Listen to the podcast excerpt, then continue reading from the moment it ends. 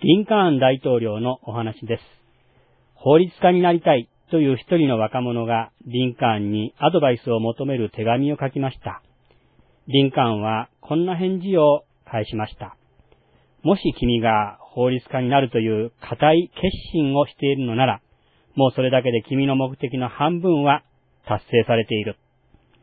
何のためにそれを実現したいのか、どうやったらそれを実現することができるのか、こうしたいという強い決意があれば、それは現実のものとなります。聖書にもこのような言葉があります。信じて疑うことがなければ、たとえこの山に向かって動いて海に入れと言ってもその通りになります。お話は三浦道春でした。